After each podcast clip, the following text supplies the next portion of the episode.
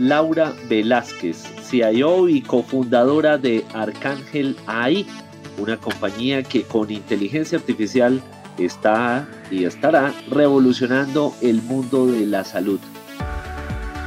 Caracol Podcast presenta Amigos TIC.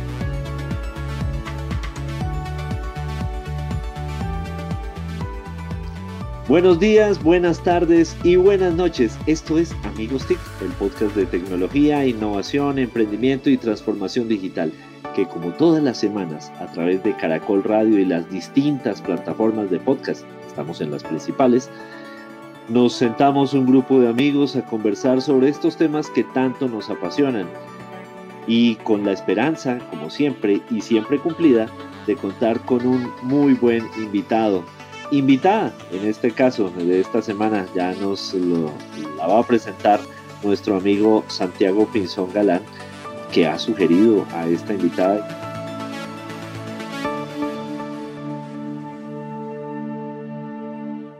Y a todos nos ha hecho no solo muchísima gracia, sino el honor de contar con alguien que desde su juventud, porque los jóvenes, ojo, los jóvenes tenemos la responsabilidad de llevar este país adelante.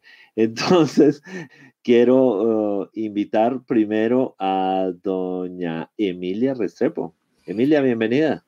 Hola, muy buenos días, buenas tardes, buenas noches a todos. Feliz de estar aquí nuevamente en Amigos TICS con ustedes en esta tercera temporada. Bueno, muchísimas gracias, Emilia. Estamos empezando en, en orden de edad. Entonces, Emilia, empezamos los jóvenes. De los chiquitos para arriba, ¿no? Eh, los jóvenes, los jóvenes. Eh, por eso sigue don Jole Restrepo. Jole, bienvenido. Hola, buenos, días, buenas tardes a todos. Un placer estar en Amigos TIC. Bueno, perfecto. Muchísimas gracias. Seguimos también con uh, otro de los amigos desde, no sé, no sé desde qué finca eh, nos acompaña don Santiago Pinzón. Santiago, bienvenido. Aquí un centennial reportándose, me gusta estar entre la juventud y que Víctor mantenga ese espíritu joven para presentarse. Sí, sí, por supuesto, ¿no? el espíritu y, y todo, y todo. Valor agregado, que llaman. Y bueno, pues no podía ser, si estamos en este orden cronológico, entonces, don Mauricio, bienvenido. Hola, miren, a mi esposa atravesándose ahí en plena cámara, en plena grabación de Amigos TIC, pero estas cosas las vengo soportando desde hace ocho años. Muy buenos días a todos, porque la veracidad ante todo, Amigos TIC lo grabamos y lo grabamos a las 7 de la mañana de los viernes. ¿Por qué ocultarle eso a nuestra audiencia? Bienvenida Damaris también. Dios mío, esto, Amigos TIC. ¿Qué van a decir en Caracol Podcast, por Dios? Sí, sí, sí. Bueno, muy bien. Y ahora sí, volvemos otra vez en esa espiral sobre la juventud con, con nuestra invitada. Pero yo quiero pedirle el favor entonces a, a Santiago que, que nos presente a quién tenemos esta semana. Pues tengo el placer de presentar, como decía muy bien Víctor, a esa nueva generación eh, que precisamente dice mucho ser una mujer emprendedora con esas ganas de cambiar el mundo, de generar productos y servicios que precisamente impacten a la humanidad desde Colombia, desde Antioquia para que Jorge se sienta bien orgulloso, desde esa realidad que nos permite demostrar el talento, Emilia también claramente. Yo también tengo ser paisa, o sea, todos aquí somos paisas. Y, eh, y en ese orden de ideas, presentar a alguien que cofundó una compañía precisamente soportada y que busca eh, utilizar la inteligencia artificial con experiencia en diferentes eh, contextos internacionales en su trayectoria. Ha estado en Chile, en Nueva York, en Bogotá, en Montreal. Eh, ha trabajado en compañías como Rappi y como Netflix. Ha desarrollado precisamente sobre eso un conocimiento que lleva a poner en práctica una compañía que se llama Arcángel AI. Tuve la oportunidad de conocerla por el concurso de emprendedores de la Fundación Everest y de la Cámara de Comercio eh, de Bogotá y fue precisamente la que ganó ese reconocimiento. Entonces nos está acompañando hoy Laura Velázquez de Arcángel AI. Bienvenida, Laura. Hola a todos. Estoy muy contenta de estar aquí. Muchas gracias por la invitación. Bienvenida, Laura. Gracias.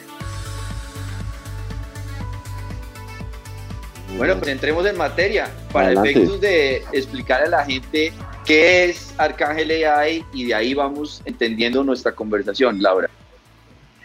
Bueno, pues les cuento un poquito. Arcángel AI es un software de inteligencia artificial para la detección temprana de enfermedades en el sur global, que genera resultados 20 veces más rápido, 10 eh, veces más escalable, es decir, a zonas rurales y no rurales del planeta, y 5 veces más económico, manteniendo una precisión superior al 95%. Entonces, en este momento detectamos más de, 10, más de 19 patologías hay tres grupos dentro de todas estas 19 patologías que son enfermedades respiratorias como lo son eh, fibrosis pulmonar, neumonía por COVID, neumonía bacteriana, viral, entre otras. Están otras que son retinopatías como lo son diabetes, glaucomas, etcétera, y otras que son parasitarias eh, como lo son malaria y chagas.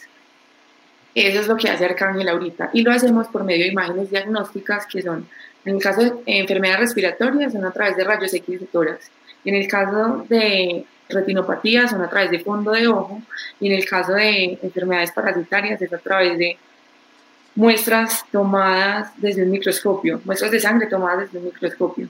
Entonces, esas, esas son las, lo que hacemos básicamente en Arcángel a grandes rasgos. Como pueden ver, muy sencillo, algo muy práctico, muy, eh, muy, muy, muy a lo que le damos a entender acá. ¿Por la cotidianidad la cotidianidad, claro.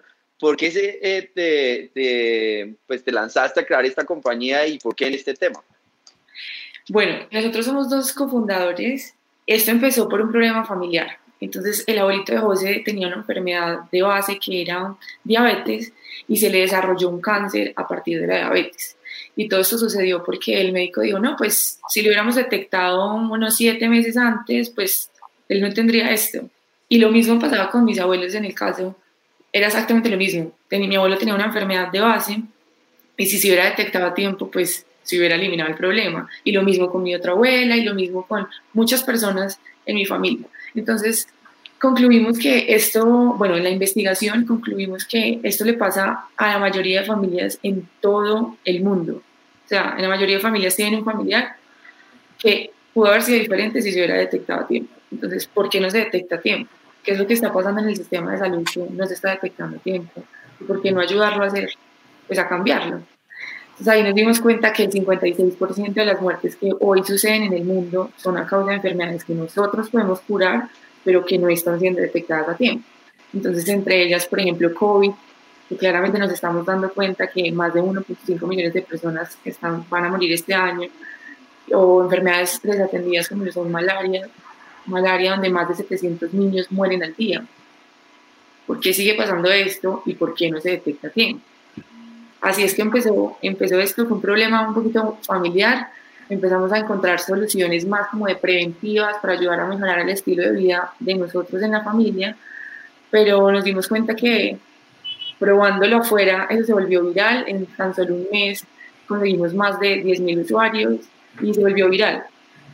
Y entonces dijimos, bueno, si esto se puede hacer desde la parte preventiva, pero tenemos poquito control y hay un alto riesgo, porque no sabemos tú qué haces afuera del entorno del hospital, eh, ¿por qué no hacer algo pues, más oportuno, donde tengamos más control y tengamos un impacto directo? Y ahí fue que pivoteamos un poco a hacer detección temprana por medio de, pues, de tecnología, que al final es lo que se traduce en que sea escalable, que llegue a las zonas más alejadas del planeta y que sea económico y que no requiera además de una infraestructura instalada, porque si algo en lo que nosotros nos diferenciamos es que somos 100% software para que podamos llegar a cualquier parte del planeta. Entonces, eso, eso por, esa, por esa razón nació, nació cambio. Solo, solo decir antes que estas sí son las cosas que uno desea que sean virales en estos tiempos. Total. Laura, hago la pregunta de una vez A y B para que aquí después no me hagan bullying. Entonces me ahorro el bullying. Y luego Mauricio Jaramillo. y es dos cosas. La primera es cómo hoy puede, pueden acceder y acercarse a Arcángel. Y lo segundo es cómo estás, estás hablando de, de, de lograr escalarlo, de lograr masificarlo. Cuéntanos un poco en qué etapa de ese proceso están. Bueno, para responder primero la segunda pregunta. En el proceso que estamos, estamos en una etapa ya comercial. Nosotros lanzamos realmente hace tres meses y medio, cuatro meses, y decidimos lanzar precisamente por lo de COVID. Dijimos, pues, ¿por qué no probar lo que estamos haciendo ya en campo y generar una ayuda extra? Y entonces empezamos a tocar varias puertas y empezamos a tocar con el gobierno inicialmente. Ellos tienen un interés particular de mantener a la población sana y pues el interés mayor era probar algo que mantuviera controlado pues el COVID. Eso lo hicimos en, en poquitos departamentos, pero fue muy, muy, muy eh, fructífero pues el resultado. Entonces una vez esto ya fue probado como en campo, dijimos, ¿por qué no hacerlo ya comercial? Y apenas vamos a, ya estamos pasando la etapa precomercial y ya en diciembre la comercial. Esa es la etapa en la que estamos. ¿Cómo acceder hoy en día cualquiera de nosotros a Arcángel? Bueno, realmente nuestro modelo de negocio es B2B SaaS, Software as a Service, donde realmente los interesados son las grandes entidades dentro de la industria de salud y el gobierno. El gobierno, como secretarías de salud, por ejemplo, los hospitales, las grandes farmacéuticas, las aseguradoras, ellos básicamente son los que acceden a nuestro servicio y ellos lo despliegan a todos sus usuarios que en fin, a la final son los médicos. Nosotros no llegamos directamente al usuario o a una persona normal porque simplemente no tenemos acceso a una radiografía de tórax que nos tome inmediatamente, o no tenemos acceso a un microscopio para hacer un análisis eh, de sangre, por ejemplo, o no tenemos algo para detectar, eh, sacar una imagen de fondo de ojo. Entonces, realmente nuestros usuarios son los médicos, son los médicos, bacteriólogos, enfermeras, bueno, es el personal de salud que pueden acceder a, a, nuestra plataforma, pero lo hacen a través de una entidad con la que ellos estén trabajando, sea con, sea con las secretarías de salud, sea con un hospital, sea con una farmacéutica, sea con una aseguradora, y así es como nosotros pues, lo hacemos en este momento. Muy bien, pues vamos. Ah, va, adelante, Mauricio. ¿Alcanzo o, vamos con.? Sí, hágale. No, alcanzamos. Solo, solo llego a la letra F, así que tranquilo. No, primero agradecer esa presentación en orden de mayor a menor en, en, en, el día de hoy, así que me presentó a mí y siguió Laura, así es que es. Laura, eh, algo interesante en, tu hoja de vida es que tú no eres médica, eres del mundo del marketing y, y estás emprendiendo en algo que puede ser disruptivo o está siendo disruptivo en el sector salud. ¿Cómo fue ese cambio? Y, sé que estoy dando un giro temático, pero es muy interesante porque en este mundo digital no toca tener un cartón para hacer ciertas cosas, así como para montar un medio se puede ser del mundo de, la salud o de cualquier otro mundo, también para montar una empresa del sector salud se puede ser de otro campo. ¿Cómo ha sido ese, proceso? y cómo ha sido la receptividad alrededor. ¿Hubo desconfianza al comienzo o nunca hubo barreras por esa razón? Mira, cuando José y yo empezamos, José es mi cofundador, José sea, cuando nosotros dos empezamos, el reto mayor era ese. Nosotros no tenemos experiencia en la industria de salud, pero sí teníamos experiencia de pronto un poco en la industria de tecnología. Entonces nosotros siempre decimos, nosotros no somos una empresa de salud, somos una empresa de tecnología que presta servicios al sistema de salud. Eso por un lado. Sin embargo, para prestar servicios al sistema de salud, sí tenemos que tener conocimiento de salud. Entonces, cuando nos lanzamos a esto, lo que primero hicimos fue decir, ¿qué es lo que necesitamos para hacer esto escalable, ser 20 veces más rápido, ser mucho más económico y cómo lo podemos llevar a cabo? Entonces, lo primero es que tú tienes que hacer, o lo que nosotros hicimos es unir ciencia, tecnología y pues salud. ¿Dónde podemos encontrar las mejores mentes en tecnología? y, que nos podamos empapar de esto, cómo podemos llegar a esos hubs de innovación tan grandes en la tecnología que nosotros usamos, que es inteligencia artificial, específicamente Deep Learning. Entonces dijimos, bueno, ¿dónde nació la inteligencia artificial? La inteligencia artificial nació en Canadá, específicamente Toronto, y pues en Montreal hay un fuerte nicho de inteligencia artificial, pues ¿por qué no vamos a Montreal y buscamos una opción para aprender de esto bien y entenderlo bien? José es experto en Machine Learning de una forma empírica, toda su vida le apasionaba la tecnología, entonces es muy bueno, pero necesitamos más mentes en ese campo. Entonces nos fuimos a, José estaba haciendo una maestría en Montreal y aplicamos a muchos, muchas aceleradoras que hay allá específicamente para inteligencia artificial. Y en una de esas eh, yo me gané una beca para hacer una maestría. Entonces me fui para allá con el fin de empaparme muchísimo más en el tema y pues aprender más.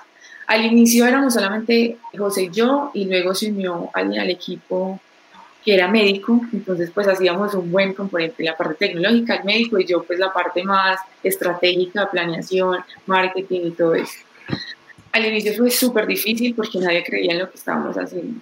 Además siempre decían, usted no sabe, usted no tiene doctorado, usted no es científico, entonces usted no, pues es difícil llegar a eso.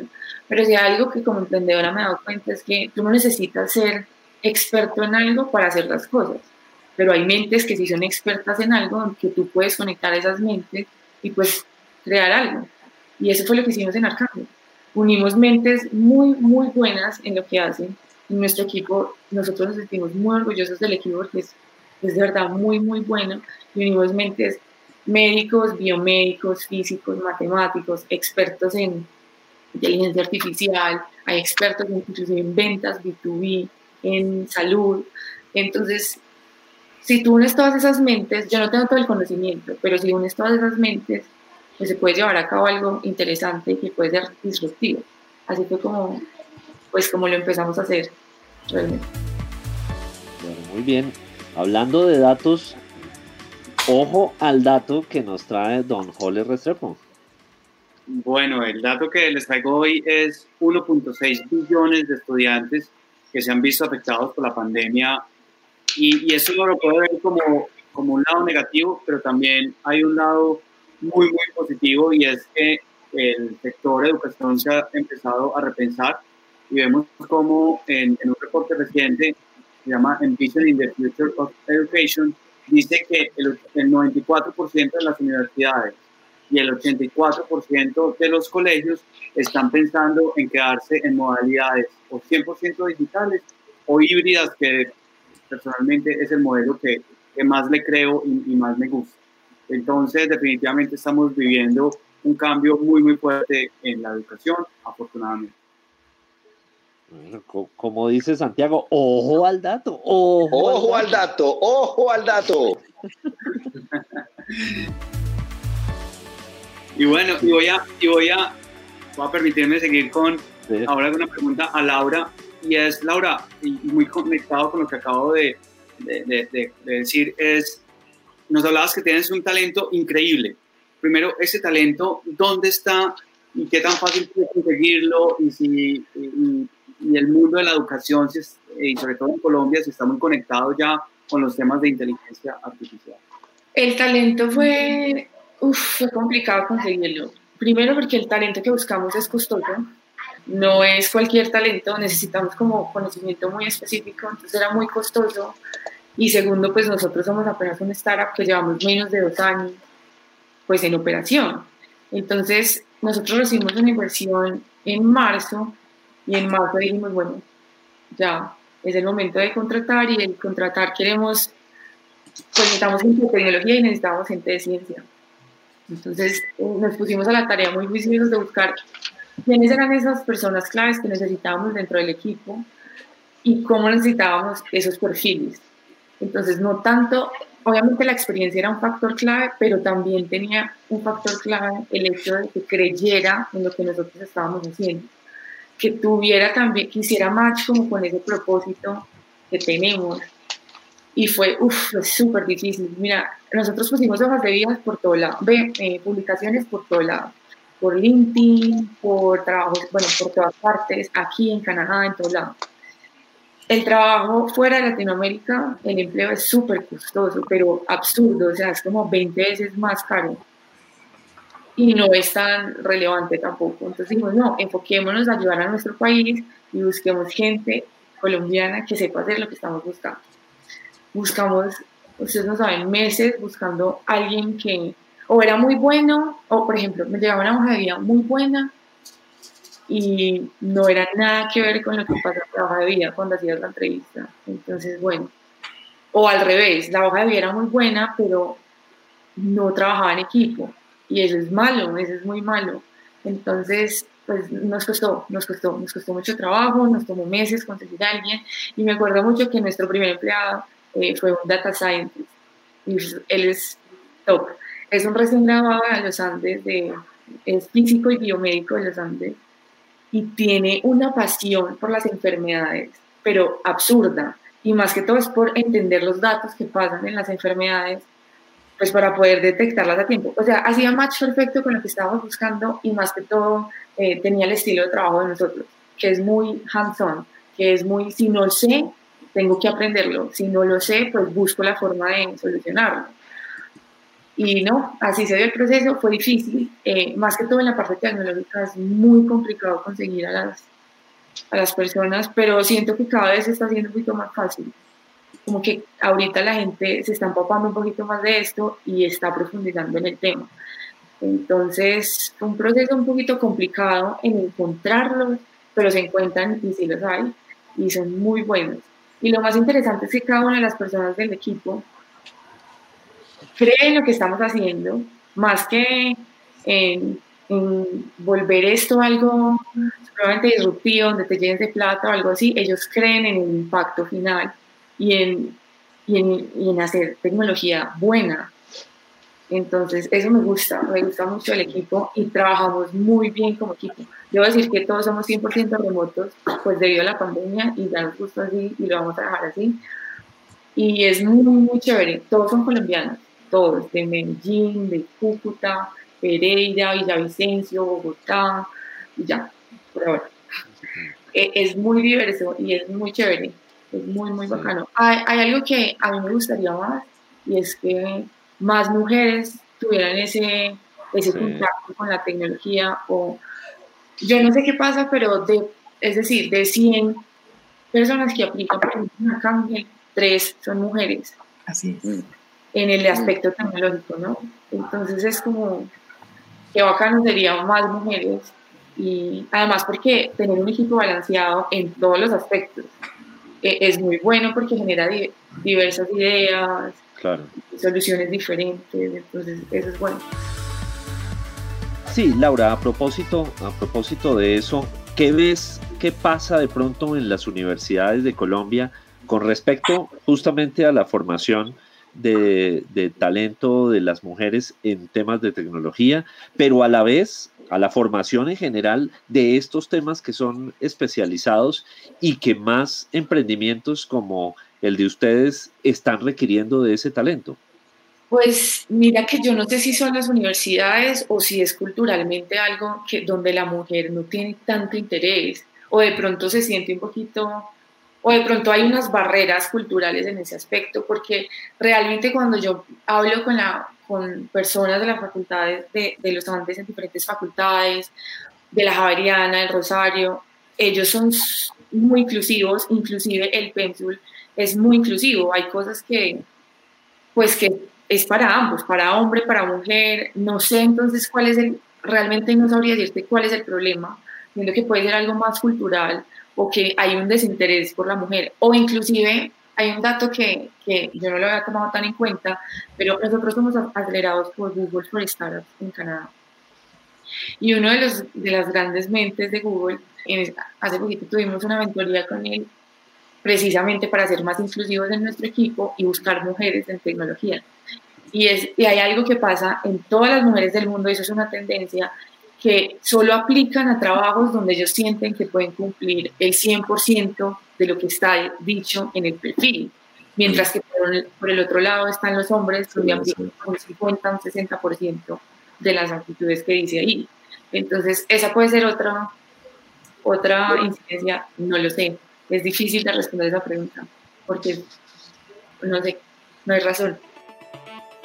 Laura, y, ya teniendo eso, que me parece espectacular el testimonio de que se puede lograr romper esa barrera cultural y demostrar que se puede hacer equipos diversos, ¿qué sigue para ustedes ahora que ganaron este premio, que van a hacer todo ese nuevo ejercicio de pues, proyectarse también internacionalmente, recibir una formación o elementos adicionales. ¿Para dónde va Arcángel en el siguiente año, sobre todo que el 2021, con COVID y con lo que está ocurriendo, pues tiene una plataforma muy interesante de, de ayudar a muchas personas?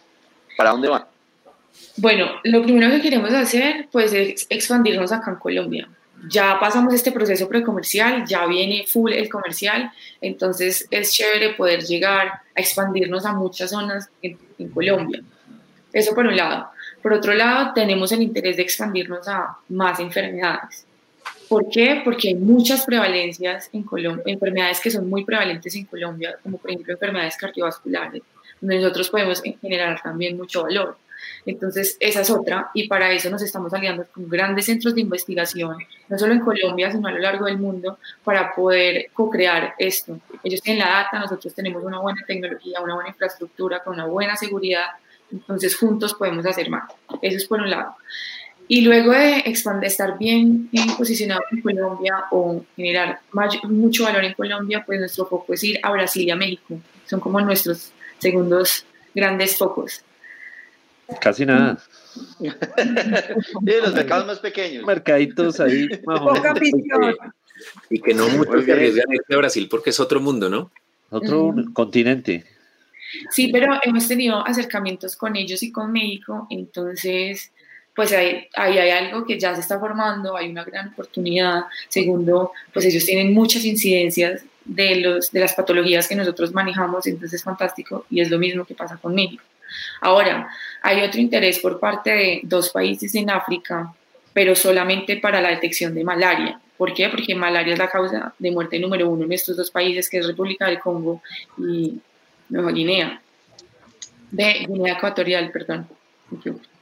Guinea Ecuatorial. Entonces, pues ahí hay un interés, estamos revisándolo, estamos viéndolo, eh, pero ahí sí sería un poquito diferente, porque si bien la salud funciona, bueno, la salud es esencial en todo el mundo, pues en cada país funciona diferente.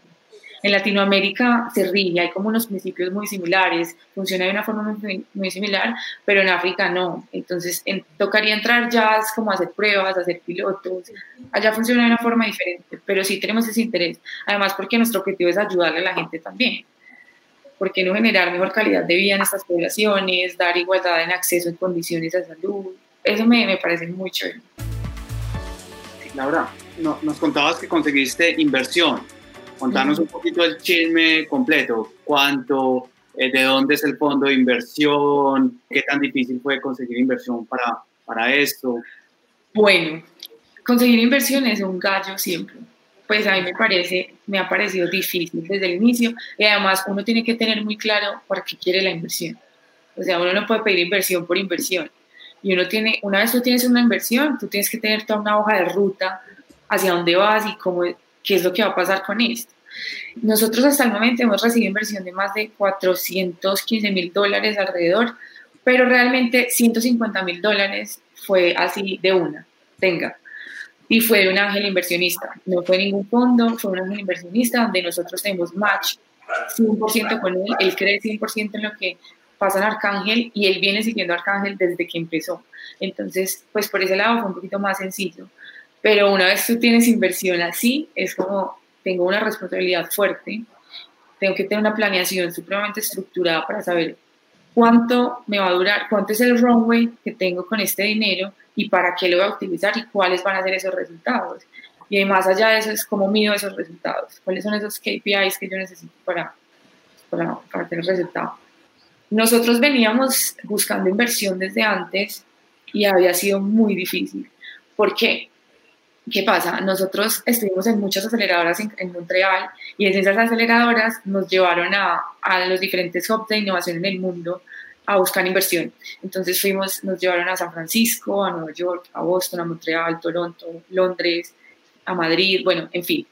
Fuimos a todos esos lados y presentábamos Arcángel. Arcángel era otro tema antes, lo que les decía era prevención, enfocado en prevención. Pero había un interés altísimo por, por muchos inversionistas, pero es que teníamos muy poco control y eso significa alto riesgo. Entonces, eso es muy difícil de negociar. O sea, tú estás, cuando una empresa tiene poco control, alto riesgo, pues uno está en malas condiciones para negociar con un inversionista. Y no es como tan justa la negociación a mi forma de, de ver. Y hay mucho riesgo no solo para, no solo para el inversionista, sino para un como vendedor, porque pues tú no tienes tan claro cómo controlar ese mercado, qué pasa, qué pasa afuera y cómo reduces ese riesgo, tú no tienes tanto conocimiento de cómo hacer eso. Entonces, más bien dijimos, no, espere, eh, ah, miremos qué es este mapa que tenemos de Arcángel, que hemos construido y hacia dónde podemos ir y cómo podemos mejorar lo que estamos haciendo específicamente para tener más eh, control y reducir ese riesgo, que se traduce en conocer más tu mercado, básicamente. Y ni siquiera conocer más el mercado, conocer más el problema y entender más cómo puedes dar una solución. Entonces, hicimos eso, hicimos una pausa con la inversión en ese momento, que fue el año pasado, y pivoteamos a hacer detección temprana con los algoritmos que teníamos, simplemente como que reestructuramos un poco la tecnología que teníamos y buscamos aliados alrededor del mundo que pudieran darnos información científica, data científica validada por especialistas. Y pues nada, eso fue lo que hicimos y ya iniciando años, ya tenemos esto claro, ya lo estamos validando, eh, por aquí es, esto es por aquí. Y uno como emprendedor lo siente y lo sabe y los números te lo empiezan a decir. Mm. Entonces dijimos, es por aquí, sí necesitamos inversión, sí o sí, porque es muy difícil no tener inversión y seguir ahí remando. Y, y pues ya nuestros ahorros como emprendedores se nos estaban yendo. Entonces, como retomamos con los inversionistas, realmente con este, con este ángel inversionista hay mucho feeling, es cercano, eh, cree 100% en lo que estamos haciendo. Entonces, eso, es, eso fue como, como que se dieron las cosas así. Pero que además, Laura, es importante cuando, cuando este ángel inversionista se involucra, es decir, no solamente es una chequera, sino que entiende el negocio y, y, le aporta también.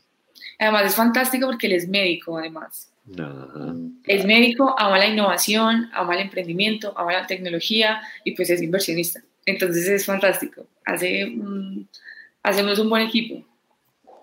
Eso es bueno. Además, porque en tema de, de, inversión, cuando otros amigos emprendedores me dicen, no, es que necesito inversión, hay como, eso es como muy cliché en los emprendedores hoy en día, me pareció a mí. Entonces, porque otros buscan inversión, pues tú también tienes que buscar inversión ya. Y no necesariamente tiene que ser así. Hay muchas posibilidades de tú tener eh, capital sin necesidad de tener un inversionista y sin necesidad de tú dar equity en el momento que no, no lo es. Porque tú tienes que saber muy bien hacia dónde vas y qué es lo que estás construyendo para que alguien le diga, venga, yo le meto plata y usted me da un porcentaje de esa empresa. Pues a mí me parece en ese sentido, hay grants, hay muchos premios que tú te puedes ganar y puedes tener un runway muy largo a través de eso y que además de que tú puedes ganar, te puedes generar una red impresionante, que eso es muy valioso también. Entonces, eso es lo que yo siempre digo. Usted para qué necesita la plata, ya tiene validado lo que está haciendo. Y si ya lo tiene, tiene, tiene bajo, bajo riesgo y alto control, pues es fantástico. Busca inversión. Bueno, y ahora, un paréntesis, ¿qué estará pensando en voz alta Don Jole? No, mentira, don Mauricio Jaramillo. El matoneo. Laura no entiende por qué me está matoneando, pero muy bien. Bueno, hace un par de semanas la revista Semana fue noticia nacional por sus cambios internos. Se fueron su director Ricardo Calderón, el presidente Alejandro Santos que la dirigió 20 años, su caricaturista Estrella Hablado y otro buen número de periodistas, muy buenos periodistas. Vicky Dávila quedó como directora y se desató un fenómeno previsible pero no menos interesante. Se multiplicaron las tendencias de odio, de indignación, de visiones políticas e ideológicas el debate se volvió como tantos otros, uno entre uribistas y antiuribistas. Unos dijeron que Semana se había depurado y que por fin se suscribirían. De hecho, fue tendencia yo me suscribo a Semana en Twitter. Y otros dijeron que Semana regalada es cara, los, los antiuribistas que, del otro extremo. En ese debate, por supuesto, lo que menos importó fue lo periodístico y el beneficio de una sociedad bien informada. Pero lo que más me llamó la atención fue que activistas de lo viral y políticos como Gustavo Bolívar hicieron tweets con listados de medios alternativos que había que seguir y leer. Había que seguir y leer. Que en realidad era una lista de medios y espacios supuestamente de su lado, antiuribistas, en las que se encontraban medios muy respetables desde la silla vacía, que hacen un gran periodismo, y otros que no hacen ni siquiera mal periodismo. Son plataformas de pseudo periodismo, de fake news, de injurias, de calumnias, de campañas políticas ni siquiera veladas, explícitas. Mi reflexión no, no, no, mi reflexión no apunta al periodismo necesariamente. No caigamos en esto, no caigamos en seguir solo a lo que nos dicen, a los que dicen lo que nos validan lo que creemos, sea verdad o mentira. Como ciudadanos digitales debemos tratar de entender el mundo y para entenderlo debemos conocer muchas miradas, incluso las que no nos gustan. La invitación desde Amigos TIC la hago con mucho respeto a quienes han acudido a esas prácticas de simplemente seguir a los que están de acuerdo conmigo. Es que todos consultemos medios de comunicación, no por su posición política o ideológica, sino por su periodismo, por su contenido, por su ética y su veracidad. Y esta propuesta la extiendo a todos los campos, a que sigamos tuiteros, whatsapperos, instagramers, youtubers, uribistas, petristas, fajardistas, sin partido, libertarios de cualquier tendencia, con la única condición de que sean veraces y respetuosos. También a cristianos y ateos, a defensores de causas sociales y a los que no las comparten, y así en todos nuestros temas de interés. La invitación entonces es a que seamos selectivos, pero no hacia los que piensan como nosotros, sino hacia quienes aporten valor, así piensen distinto. Muy bien, muy buen editorial de, de, Uh, de don profundo Mauricio. y actualizado. Y, y, y- y cortico, y cortico, fíjense. eso- Y hoy le tocaba el turno a Holly y me tocó improvisar. Sí, sí, sí. Sí, sí, sí. Bueno, esto es Amigos Politic con eh, Mauricio Jaramillo.